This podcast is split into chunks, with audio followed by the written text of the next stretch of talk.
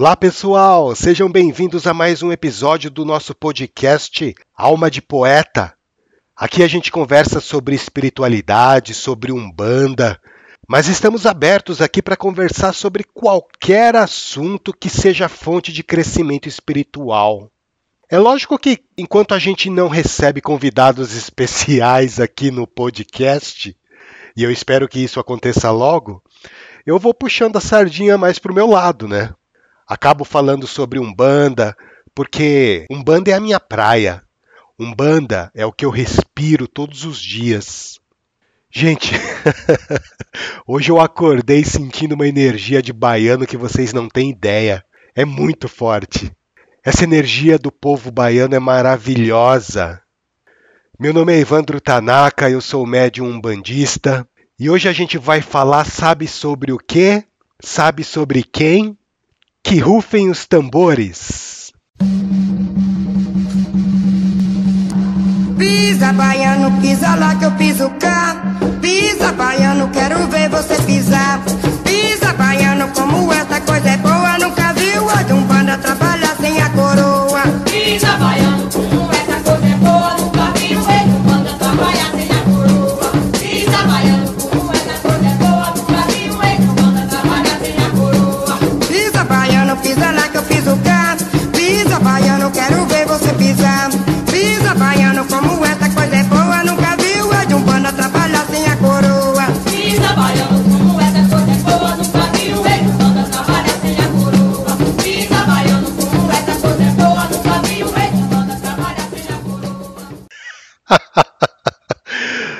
Salve o povo da Bahia! Salve o Nosso Senhor do Bonfim! É da Bahia, meu pai! Que delícia de ponto cantado esse! É, baiano, pisa lá que eu piso cá. Você pisando no plano espiritual e eu aqui, fazendo a minha parte no plano da matéria.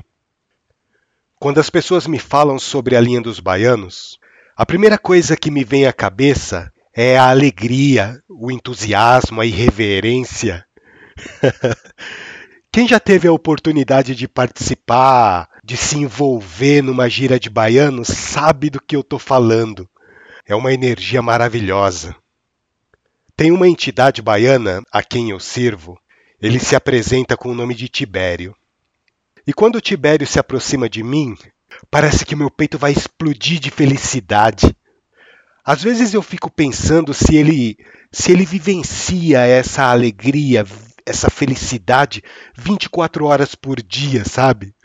Porque é uma alegria muito intensa. Eu lembro uma vez, eu estava no terreiro e a gente estava lá conversando é, na rodinha de médiums, lá na corrente. Isso era um pouquinho antes de começar a gira. Os médiums estavam batendo papo, cada um falando da entidade que recebe e tal. e daí eu, para participar, para puxar a conversa, eu disse assim: Ah, eu quando recebo o meu baiano, ai, ai, ai, ai, ai, para que que eu fui falar isso? O Tibério estava do meu lado. Eu só ouvi a vozinha dele no meu ouvido. Como é que é? meu baiano? Mas rapaz, eu sou Tibério, eu não sou teu, eu não sou meu, eu não sou de ninguém, eu sou baiano. Eu sou baiano, mas eu sou livre. Ele começou a falar e ele começou a dar risada de uma maneira assim, tão espontânea, que eu comecei a rir também. E o pessoal olhou para mim e perguntou: Ô, tá tudo bem aí?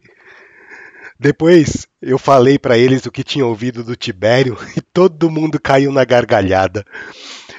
Esse é o Tibério, irreverente, alegre. E você vê, né, que antes mesmo de começar a gira, ele já estava lá, presente e preparando o mental das pessoas. A linha do baiano na Umbanda é isso. Ela traz alegria. E ao mesmo tempo, o baiano, a baiana, eles nos remetem a essa simplicidade, sabe? Ao espírito do homem do campo, do homem agreste. Se vocês pararem para perceber, muitos pontos cantados de baiano acabam falando sobre o sertão, sobre terra batida.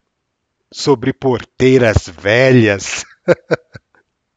Balança, porteira velha, porteira balanceou. Balança, porteira velha, que os baianos saravou. Galo cantou, cantou de madrugada. Galo cantou, cantou de madrugada. Oi, tá na hora,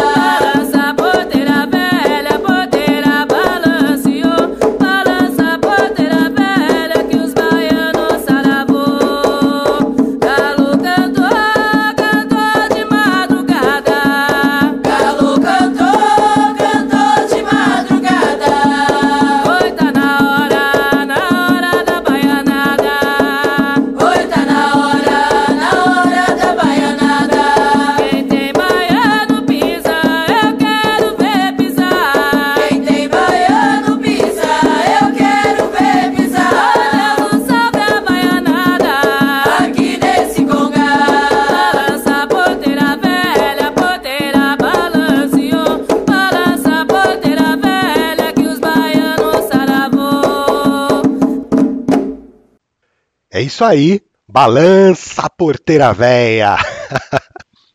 Muita gente pergunta pra mim o seguinte: por que linha dos baianos? Por que esse nome baiano? Não podia ser, sei lá, linha dos cearenses, linha dos alagoanos, linha dos sergipanos? Por que linha dos baianos? Vocês já pararam para pensar sobre isso? Quando essa linha foi batizada de linha dos baianos, se é que houve em algum momento a oficialização desse nome, né? Mas foi uma maneira que a espiritualidade encontrou de homenagear o local onde o Brasil começou. Quando os portugueses chegaram no Brasil, eles aportaram aonde? Na Bahia. Tanto é que a primeira capital do Brasil foi na Bahia. Só depois que ela foi para o Rio de Janeiro. Foi na Bahia onde o Brasil começou a receber, inclusive, os primeiros imigrantes africanos. Infelizmente, eles vieram aqui para o nosso país escravizados, né? em condições tristes de dor, de saudade, de revolta. Talvez seja por isso que na Umbanda a linha dos baianos esteja tão ligada com a linha dos pretos velhos. Tanto é que, se vocês perceberem, em muitas casas, em muitos terreiros, quando é a linha de preto velho, também desce baiano. A gente chama de linha cruzada. E quando é linha de baiano, às vezes vem preto velho. Essas duas linhas, elas são muito próximas uma da outra. Em algumas casas, inclusive, eles dizem que os baianos, assim como os pretos velhos, eles fazem parte da linha das almas. Outras casas falam que os baianos são regidos pela força de Yansan. Eu, particularmente, eu não vejo problema algum de falar que é uma coisa ou outra. Porque, no- gente, no final das contas, as entidades simplesmente vêm, fazem o seu trabalho de amor e caridade e vão embora. Porque para elas, pouco importa se nós as vemos como linha das almas ou como força de Yansan. Elas só querem nos ajudar, contribuir com a nossa evolução. Gente, cá entre nós, ficar discutindo isso é a mesma coisa de ficar brigando que a minha verdade é mais verdadeira do que a sua. E isso acaba causando dissidência, acaba causando separação. E a Umbanda, ela veio para unir, ela veio para agregar, ela veio para juntar essa diversidade cultural do nosso povo, para harmonizar as diferenças. Ouve só que maravilha! Ô Bahia, Bahia do nosso Senhor do Bom Fim. Ô Bahia, pede a Oxalá por mim. Baiana da saia rendada, tabuleiro de acarajé. Baiana tá no terreiro, sambando no candomblé. Baiana da saia rendada, tabuleiro de acarajé. Baiana tá no terreiro, sambando no candomblé. Ô oh, Bahia, Bahia do Nosso Senhor do Bom Fim. Ô Bahia, pede a Oxalá por mim. Ô Bahia, intercede por nós, junto ao Nosso Senhor do Bom Fim. E olha só que interessante, gente. Sabe aquelas baianas típicas de Salvador, que usam saia rodadas, que vendem acarajé? Vocês sabiam que a grande maioria delas, se não for a totalidade, não cultuam a Umbanda porque elas são do candomblé? E daí você pode me questionar, ué, mas eu pensei que era a mesma coisa. Bem, não é. Deixa eu tentar explicar para vocês fazendo uma comparação. A Umbanda é tão parecida com o candomblé quanto o português é parecido com o francês. Vocês conseguem perceber? Não é porque eu falo português que eu vou entender o que um francês está falando. E vice-versa. Apesar dos dois idiomas terem muita coisa em comum, muitas palavras parecidas, ainda assim são idiomas diferentes. Com a Umbanda e com o Candomblé acontece a mesma coisa. As duas religiões têm muitos pontos em comum, têm muitos pontos de contato. As duas religiões cultuam orixás, são religiões monoteístas, acreditam na reencarnação, na influência dos espíritos na nossa vida. Mas os rituais são diferentes, as oferendas são diferentes, até mesmo a comunicação mediúnica é diferente. Enfim, eu não vou aqui me aprofundar nesse tema agora, porque talvez isso seja assunto para um outro episódio, quem sabe.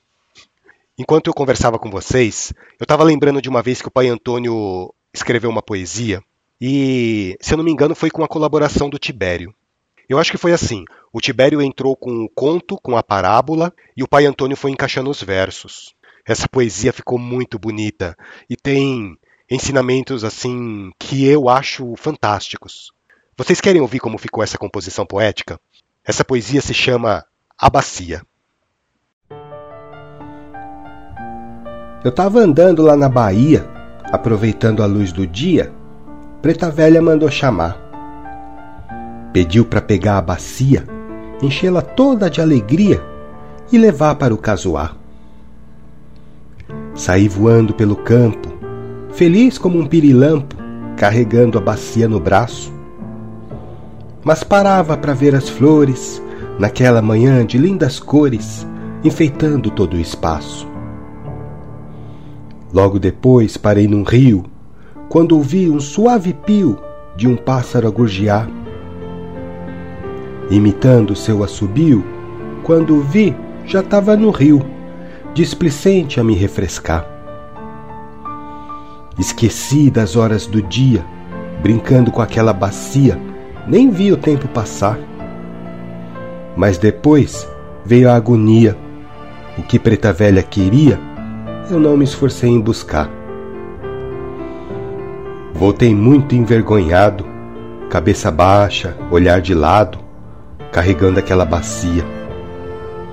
Preta Velha veio com jeito, vendo meu modo suspeito, e perguntou com simpatia: Fio, você tá aborrecido, então me conta o ocorrido. Onde tá tua alegria? Não vejo mais o colorido, nem seu jeito extrovertido. Só tô vendo essa bacia. Preta velha, falei chateado. Estou com esse jeito acanhado, pois suas ordens eu não cumpri. De manhã eu saí com a bacia, querendo enchê-la de alegria, mas na tarefa eu sucumbi. Parei para ver as flores, sonhando com as lindas cores, mas fiquei pelo caminho. Ouvi delicadas aves, de melodias suaves, na beira de um ribeirinho. Quando percebi, o dia acabou e a minha alma se envergonhou pelo tempo desperdiçado. Se antes estava contente, vibrando naquele ambiente, agora eu estou envergonhado. Fio, disse a preta sorrindo, em té que você estava indo, enchendo bastante a bacia. Mas quando fez preocupador, a alegria se derramou, deixando a alma vazia.